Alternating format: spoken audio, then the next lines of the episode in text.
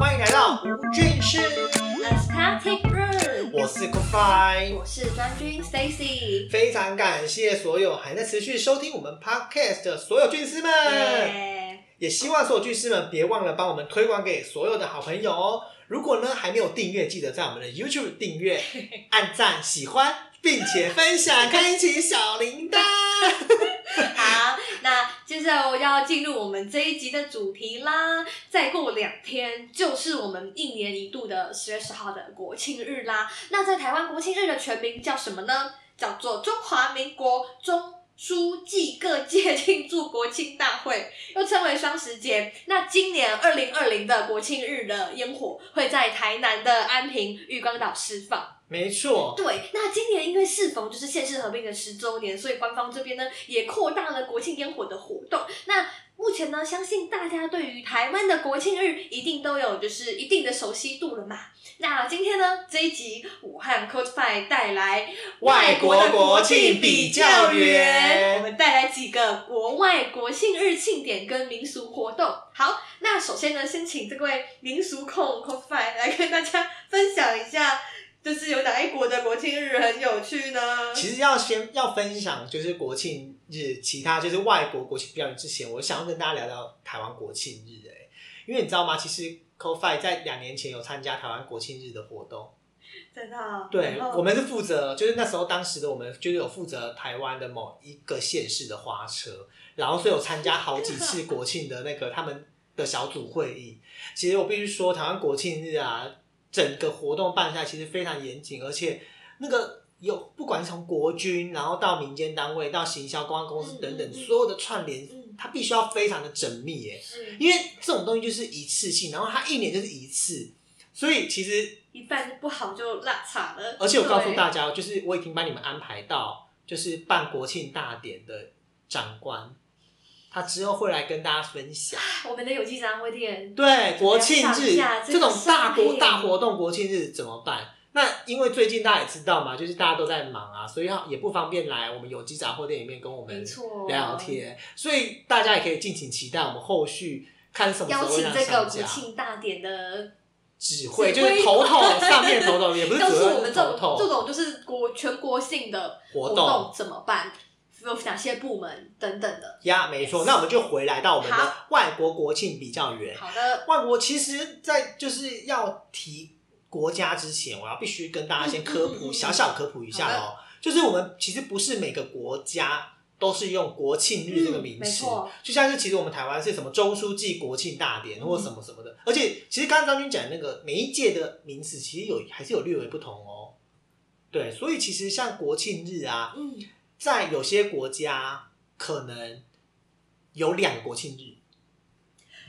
它不是只有一个。像秘鲁就有两个国庆日，对，对你，知道像比如说像尼泊尔，他们一个叫做国家民主日，一个叫做国王生日，然后瑞典也是有国王生日跟国旗日，他们是叫国旗日哦。然后像古巴，一个是他们叫解放日，一月一号，对，然后另外一个叫做全民起义日，七月二号，对，然后再来就很特别，还有一个乌干达，像乌干达就是用独立日，就是成立国家正式独立的那一天叫国庆日。然后另外他们还有一个一天叫做第二共和日，就是就是他们都会有好几个国庆，就是他们都有两个国庆日，就是对他们来说就是国家的大典的意思。所以其实实有些国家也会像像我们是国庆日，有些是独立日，嗯有些是什么什么什么都不一样哦。所以其实呃不是所有全世界的国庆日呀。那回到国外的部分，我要跟大家先介绍，因为毕竟要讲到国庆日，一定要讲全世界历史最悠久的国庆活动。大家因为想说历史最悠久，那就是那种国家很久远就才就独立的啊，或者什么，其美实国啊什么等等的，不是哦，完全不是。提到这个国家呢，大家可能都没听过，它叫做圣马力诺共和国，它在哪里呀？就是 c o f i 很爱这种很奇怪的国家。对对对上上周才跟大家提到那个什么圣文森 然后这周立刻又来一个圣开头，对，圣马力诺圣马力诺共和国，国。那这为什么要讲这个国庆呢？其实是因为它相较于其他国家来说，这个国庆很朴实，非常的朴实，它嗯没有那种什么烟火啊，然后什么华丽的东西。会讲，就是它真的历史很悠久，因为它在欧，就是它在那个整个都市境内会办一个小小的游行而已。嗯，然后这个国家其实他们在运动对运动这一块的发展其实非常的蓬勃，所以他们在游行的队伍里面，大概就是以他们自己运动赛事的学校或者是团体来作为一个游行，就是他们可能就像我们。之前不是有什么四大运国家队，嗯然后游行错，对他们对于他们，他们就会有什么，比如说棒球队，然后从国外有得名回来，然后就会游行，大家都是以运动这一块为他们有特别盛行什么样的区的那个运动吗吗？他们盛行，因为是欧洲，所以他们非常盛行足球。？OK，对他们，而且他们足球是从小到大都在打足球。对，所以他们就可能就会穿着那个足球的队伍的衣服，然后就是去进行游行。没错没。错，而且其实就是它就是可以说是全世界举办，就是刚刚讲的嘛，它是最早最早历史最悠久的独立纪念日。嗯那它到底有多早呢？其实今年哦，它的国他们的国庆日就是在九月三号，每年的九月三号，然后。今年已经是举办第一千七百一十九次的独立纪念日了。哇，每年一次，所以已经一七一九年了了。但是我跟你们讲，这个地方更神秘咯，就是这个这个圣马力诺共和国比圣文森上上上周介绍圣文森更小更小，它整个只有六十一平方公里，差不多跟台湾的嘉义嘉义差不多市。对。对，就是跟嘉义市差不多。然后，而且这个国家呢，在整个全世界哦，主权独立国家的土地面积排行，它可以说是数一数二的小，几乎是倒数的，就是倒数一二三四五六七的，就是十名的，就是它是倒数回来嗯嗯嗯这算，它这个非常小，而且它的人口比例更少哦，它整个人口，它整个人口只有比新北市的瑞芳镇还要少人还要，少。瑞芳区现在叫瑞芳区区还要少，是几万人吗？三万人三万人，对他们六十一平方公里，三万人然后重点是他们国家的人口密度比例超高，就是对超低，就是一个人对超低啊。一个，人可以享有一点一点多平方公里哦，就是他们很夸张哦，而且这个国家的国庆日其实。就是并不是跟其他就是国家一样，就是有些国家是因为战争胜利了，然后或者是获得什么独立呀、嗯或者是怎么样，然后才办这个，说是这天是国庆日。像我们就是革命什对么的，不是哦，这个国家国庆非常神秘，所以这个国家被说是上帝赐予的国庆日。为什么会这样讲呢？是因为他们啊，这个国家的国庆跟宗教有非常大的关联性，嗯，主要是因为有一位很虔诚的基督徒，他是一个石匠，叫做马里努斯，啊马马里努。很难念，对我每每每次这种太艰深了，就是马里努斯有关。嗯。然后他当时会会这样，是因为他为了躲避当时罗马帝国，就是他们用就是对于那个基督徒宗教的政治、嗯嗯宗教迫害宗教迫害，然后他就逃逃逃逃逃，走水路搭船，然后到东欧，然后来到这个圣马力诺这个地区，然后就开始在这个地区做非常多的善事。然后据说有传说说，就是他是受到上帝感召，然后上帝赐予他权柄，让他就是驱魔医病。他也太厉害了吧！他只是一个石匠而已，但对他因为授予了这个权柄，可能轻轻的点两下，哒哒，身体的就没有症状了 对，但是当然这是传说，但是可是他在在在地是真的确实做了很多善事，啊！对，然后也是因为这样子，然后在西元的三百零一年九月三号这天，发生了一件事情，就是当时在这个这一块地的领主，这块地呢，就是当时啊那个马里努斯他在的位置叫做塔蒂诺山，就是他们国家的一座山，嗯，然后当时这座山的领主就把这块土地直接捐献、无偿奉献给那个马里努斯，然后也就在这边就是定为圣马力诺共和国的国庆日，所以人家很多人就会说这个国家是上帝赐予的国家。对，所以他就是国庆日，就是他得到了这一座山的这一天，所以可见马里努斯对于就是刚才我们讲圣马力诺这个国圣马力诺共，和国有多大的一些贡献。对，没错，就是对对于他们来说，圣就是马里努斯，他就是一个他们敬仰的，可能 maybe 像我们台湾国父之类的 这个一这个权威色，性的这个角色，对，然后其实，在圣马力诺，它其实是一个呃呃是一个那个主权独立的国家嘛。它真正真正真正就是从呃刚讲说西元三百零一年开始，一直到就是近期，它其实都一直不是主权独立国家，怎么可能你你说这块地，然后你就自己承认自己是是主权独立国家？是直到一呃西元的一六三一年开始，罗马的天主教教宗才正式认可，就是圣马力诺成为真正独立自主的主权国家。也就是从三百零一年一直到一六三一年这段期间，圣马力诺还是有在过国庆日的哦，所以他们不是主权国，所以他们才会成为真正历史这么悠久的一个。国家，而且圣马力诺很神奇哦，它的所在位地地地理位置是在意大利的中间，就跟说山对不对？不对，然后它嗯而且重点是它很神奇是，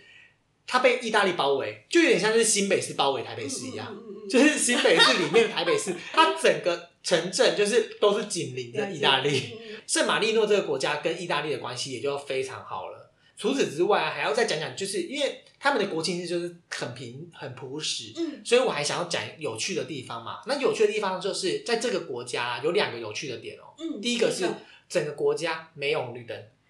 哇，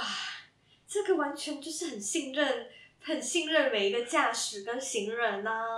很多人去欧洲旅游，他去意大利会顺便开车去圣马力诺玩两天或一天，然后就是完全没有红绿灯，但是他爬山和爬很久。可能 取决于就是它的人口密度没有那么高，所以不太需要这样子去做红绿灯的控制。没错，就是这样。然后第二个有趣是真的超有趣的，就是圣马力诺，它是发展就商工农三种行业并进的一个国家嘛。那其实真正厉害是它发展旅游业，所以要去意大利一定会顺便绕去这座山城旅游。所以其实旅游业对他们来说是一个很重要的环节。很蓬勃的。，对，第二个就是有趣的，他们除了旅游业发展之外，还有一个行业很发展叫邮票。所以它是有很多各种不同样式的邮票。它的邮票种类非常多，而且色彩非常鲜艳，然后是集邮人士极爱去购买的一个邮超票。爱啊！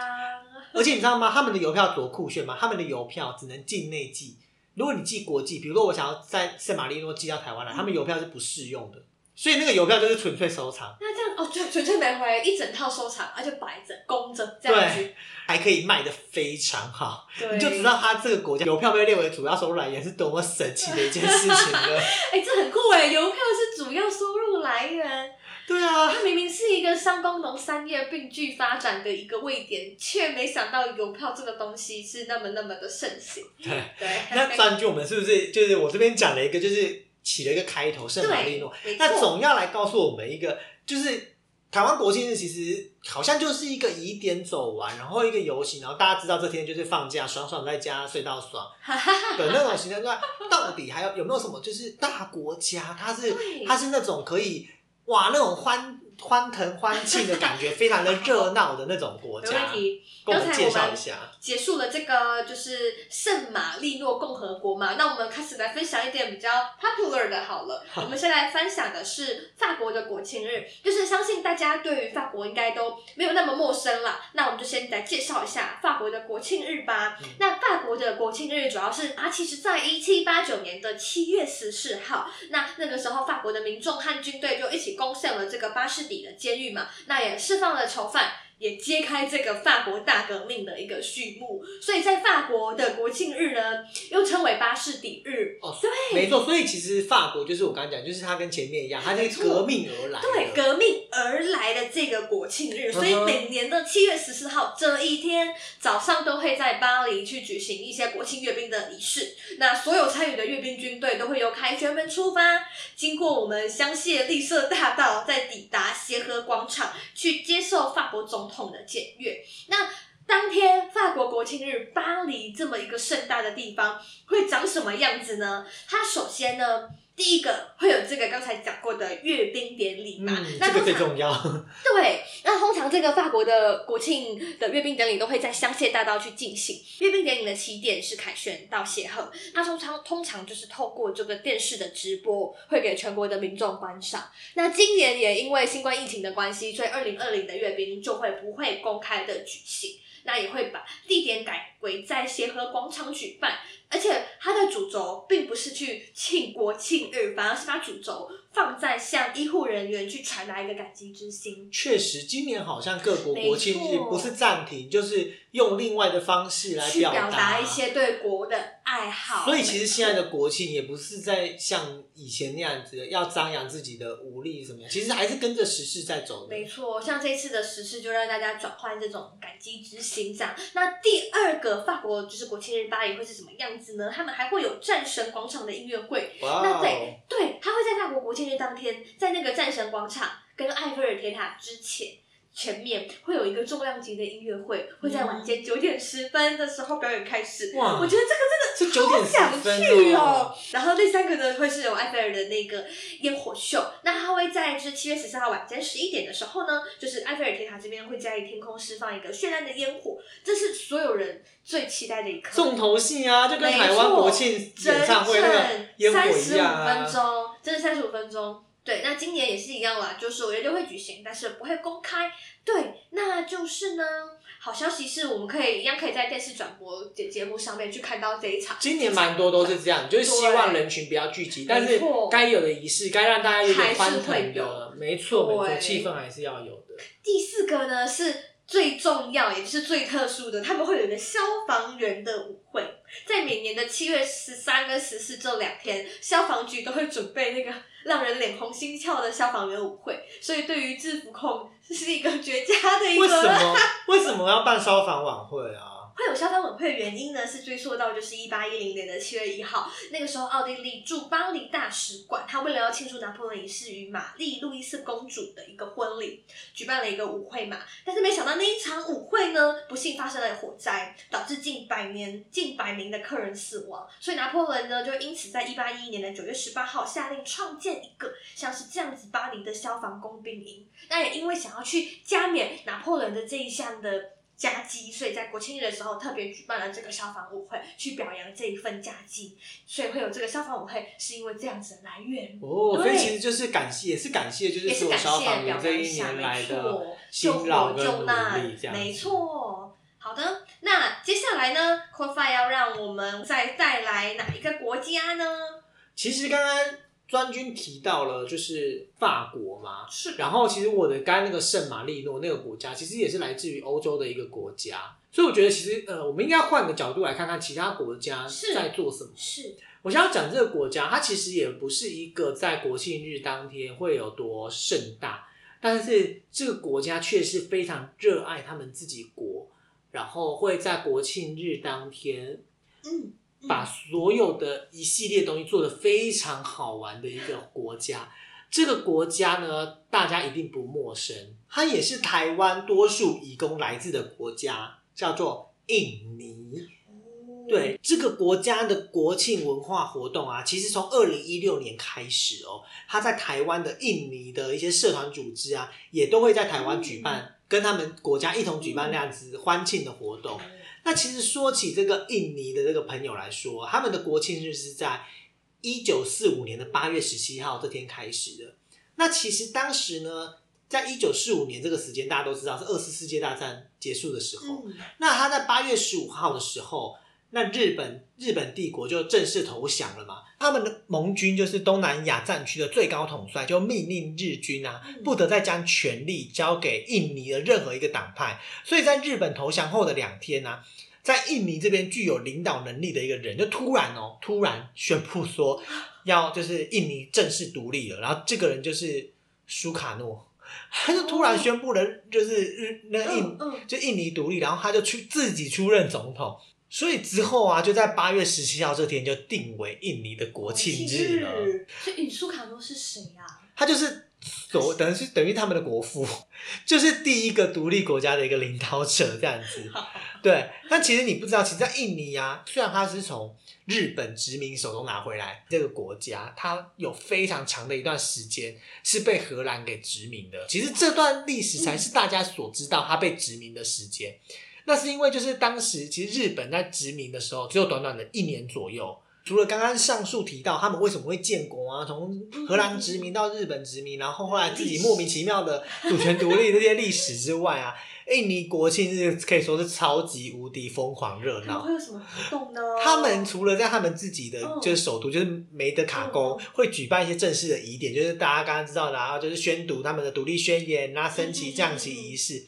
很酷哦，他们自己民间单位哦，会在比如说像什么什么潜水协会，会在海底他们的海底升一个超巨大的印尼国旗，好酷哦！然后或者是他们有登山社，他们会爬到他们台他们那个印尼最高的山，然后去升旗，就是同时一起升旗，就跟着整个国家他应该两天前就要出发了吧？对，然后而且重点是这些人都会自告奋勇，而且会非常的热衷这件事情，就是对他们自己国家的一种聚力，对凝聚力跟一个个喜好的程度。除此之外，就是他们大街小巷哦，都会有满满的红白相间的旗帜或者是彩色的旗帜，就是弄得非常的热闹奔腾这样子，让人家觉得哇，这个国家有一个大仪式、大庆典，而且都是自发性的这样挂，就不像台湾，就是可能国庆日到，然后就街区就是哦会有。政府单位会挂一些国旗啊，干嘛的？他们不是，他们是民间自主就会做这件事情，是他们非常非常喜爱这件事情。重点是最爱最爱的就是他们在国庆日这一整个八月份啊，他们的百货公司啊就超热闹，因为办一些那种回馈同庆。大折，就是类似那种周年下庆，然后他们周年庆是跟着他们的国庆日，所以国庆日这件事情对于印尼来说，它是一个非常非常非常疯狂的一个节庆这样子。然后而且其实会讲到印尼国庆啊，最最最最最最最有趣的就是他们会办趣味竞赛，很像那个我们小学时候、啊游戏，不是小学时候不是都有什么高年级会有什么趣味竞赛，什么两人三角蜈蚣竞赛那种，对对，他们在国庆日所有的学校或者是社区或者是地区都会办趣味竞赛，然后他们趣味竞赛大概有分几项，我真的觉得太好玩了，你知道吗？就是哇，每个趣味竞赛就可以，就是如果未来有在办活动的各位朋友们，嗯，你们就可以办这种 有趣的趣味竞赛，因为真的太好玩了。那讲这么有趣的趣味竞赛之前，我要先讲一个他们最厉害的，但这个就是呃，他们所有趣味竞赛里面的重头戏，就是给大人玩的，叫做爬槟榔树。哇，这是很像我们那种抢菇的概念没呢，错，它就是抢菇哦。你知道吗？它的这是他们庆典重头戏，就是他会把整个笔直的槟榔树上抹油料，然后因为槟榔树不有些没有办法那么高，他们就会另外再增加竹竿，然后要让这个高度高达七米。在这个竹竿上面，它会有绑一些礼物，然后因为有些地方为了安全起见啊，他就会把这个槟榔的杆伫立在那个比较平静的河流当中，嗯这样人掉下来之后确保安全。但其实我很好奇一件事，就是嗯那我不知道那个油料会不会就这样一直游我也是想要造成一些环境上面的污染，就是算了，这个就不管它，pass 过。而且他们这些啊，在攀爬的人，他们身上都会绑有红白相间的旗帜，嗯，然后爬到最上面顶端之后，他们会把它那个有一个竹笼，然后把上面奖品全部拿下来，这个旗帜插在最顶端，所以最后结束之后呢，就是所有的伫立的那些槟榔树都被插满了他们的国旗，就是人体升旗，理解，对，而且他们很酷哦，他们组团啊，他们组的团不是我爬了这个槟榔树，我抢到礼物我就第一名，我靠，没有，你可以一直去攀爬别的槟榔树，然后拿完所有的礼物，哇，就跟抢姑抢姑就是第一名上去的人就是那一组。它，是可以一直一直去布，对，他可能就是整个槟榔树会有十几根、二十根这样子，然后很多人会去挑战这样子，然后这个国这个活动就是成为他们整个最最最最最好玩的一个活动之一，就很像我们之前我之前国小的时候也有那种就是分两队，然后要爬。什么旗正飘飘，然后就爬那个旗杆爬上去，然后插上那个学 这个国旗耶。我不知道你可能没有这个，但我们之前 我们国小时候真的有办对，就叫做旗正飘飘啊，很有趣，对不对？对，那然后另外一个就是我说给小朋友的比赛，嗯那小朋友比赛我先放后面。他们除了这个爬槟榔树之外，他们还有一个就是我们很常在运动会会办的，叫做拔河，哦就是跟我们台湾拔河一样，考验双方的力量跟耐力。耐力，嗯，再来还有一个很好玩的、哦，叫做丢枕头。这个是枕头大战哎，对，但是很不一样。他们走大战是他们会在一条河或者是池塘中间，还会架一根很粗很粗的竹子，然后两个人会站在那个竹子，或者是坐在那个竹子上，两个人就是互坐在那根竹子上，然后面对面坐在竹子上，互相拿枕头去打对方。他是就是枕头是武器，好像砰砰砰把你打到，然后落水就赢了。这活动真的很暴力耶，没有，他们其实像你刚刚提到拔河或者是扔枕头这个、啊，嗯对他们来说就是要让他们全民都有那种战斗的备战的一个精神对在，其实是这样子，就是虽然看起来是好玩，但其实背后的意义就是这样子。嗯，那除了刚刚提到两，就是几个大人的活动啊，还有一个很好玩的活动是小朋友的活动，叫做吃虾饼。哇哦，我有兴趣了，就是跟吃有关的话，专注眼睛就发亮。可以可以，其实这个呢，可以说是整个在就是除了爬槟榔树这么有趣之外，也是第二有趣的活动。我自己觉得，它这个活动呢，就是所有学校的学生一定要参与。这个活动好笑，它就是每一组会有四到五个人，上面会用一根那个绳子绑住那个他们的虾饼。然后你要手背到后面扫吸的姿势，它有去咬那个虾饼，然后那虾饼就会可能因为风吹，然后因为你的晃动，然后就一直在晃好，像综艺节目哎，对，没错。然后他们就是第一个吃完的人，那你就会拿到奖品。就你会看到一群小朋友现在饿饿的要命了，就在 像鱼在那边吃饲料，你知道吗？了解，我看那个，我看那个影片的那那个内容，超可爱，就是你觉得角落那么可爱。其实除了刚刚上述讲，他们还有很多很好玩的哦，比如说像是传面粉，他们就是会拿着面粉，因为面粉会飞，然后就传递，类似我们那种综艺节目那个水倒倒水的那种，对。然后还有抓泥鳅，因为泥鳅很很滑不好抓，他们抓泥抓抓泥鳅，还有他们穿布袋跳远。这个我不知道你小学有没有，就是穿布袋，然后爸爸妈妈然后就袋鼠跳。这最好玩的一个也是小朋友的木瓜里面咬钱币，就是他们会在他们那个木瓜痕里面，然后他们会插很多很多的钱币，嗯，然后他们就会这样把钱咬出来，然后咬出来的钱就是你的，哦。然后他们会木瓜会这样串一整串，然后小朋友就在一直在那边咬那个钱币，超好笑的，我不懂。你懂。这样国庆听起来是印尼很大的一个活动，就是对他们来说，他们就是举，就是在那个月份里面，就是举国欢腾，然后就是大家就是很开心的购物，很开心的玩乐，然后很开心的拿奖品，很开心的，就是一起庆祝这一天的到来，这样子，你知道吗？也因为这样子哦，所以刚刚前面提到，其实台湾有举办印尼国庆的文化节，只是他们这个举行的时间就不一定，就是不会是跟着国庆日的，对，不见得是国庆，但是都是在他们国庆日之后。哦，然后会择日举办一个，就是他们所谓的文化节。嗯，刚刚讲到那个印尼啊，这么这么这么有趣的的情况，也会让大家觉得说，哇，好想那个月去印尼旅游看看。对，我觉得那个月去印尼就可以感受到它浓厚的国庆气氛。没错，没错，真没错。那除了刚才 Kofa 有提到的印尼之外，那一样想要再分享一个在印尼附近，同样这也是印开头的，叫做印度，它也是有一个那个节庆，有一个活动是非常的亮眼的。那我们先来。跟大家简单科普一下，印度的国庆日是在哪一个日期？好了，就是印度呢，其实有三个国庆节，分别在一月二十六号是共和日，嗯然后呢，它主要是庆祝去纪念一九五零年印度共和国的成立。那接着呢是八月十五号，叫做独立日，是去纪念就是一九四七年印度脱离了就是英国的统治。啊对，然后最后的十月二号属于他们真正的国庆日，主要是纪念了甘地的诞辰。对，那在一月二十六号那一天呢，其实印度举行了很善很盛大的共和的一个庆典。那其中一个保留节目，就是我今天最想要讲的。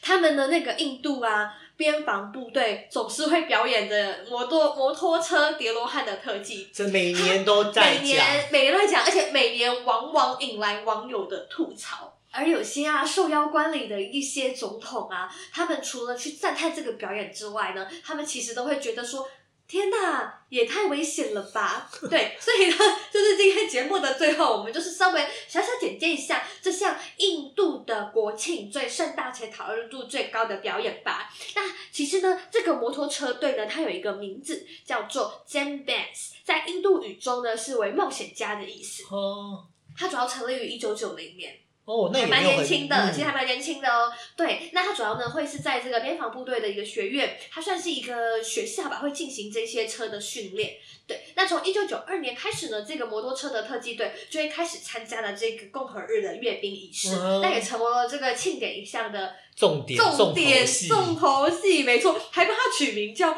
魔鬼突袭。哦，对哎、很酷哎！你知道每年那个表演就是都会上新闻，而且莫名其妙每年都上新闻。对，就是他每年都会有不一样的新招，而且他们是不是有破什么世界纪录？因为我记得就是他们之前有讲，就是他们好像有叠了，就是二零二二零零六年的时候，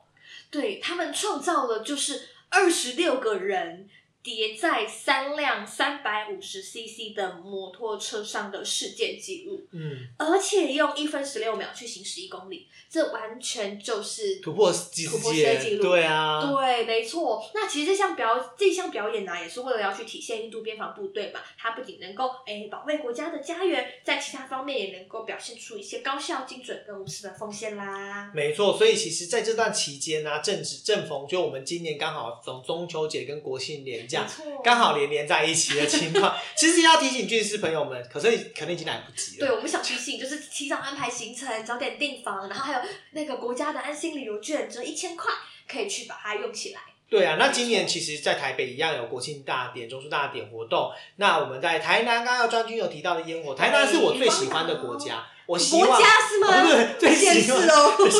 我好想去那边就是旅游，而且我跟你讲，我真的觉得我退休之后，我想要在台南养老、欸。很适合，而且台南很多古迹跟非常多的小吃。对啊，那我们要一起跟就是中华民国说声生 生日日快乐！对啊，也欢迎大家就是一起就是为台湾这这块热情的城市做装点上更多更多丰富的笑容。好，对啊，那我们也非常需要各位俊师持续的支持与鼓励。那记得到我们的 YouTube 吴俊士 Code Five 进行订阅，然后在你常听的 Podcast 上面呢点选喜欢，并且评星。我们将会准备更多更好玩有趣的内容，和你一同进行阳光、空气、水的光合作用。那我们下次再见，拜拜。三餐专利，无山风隆，烟花四周，东亚称雄。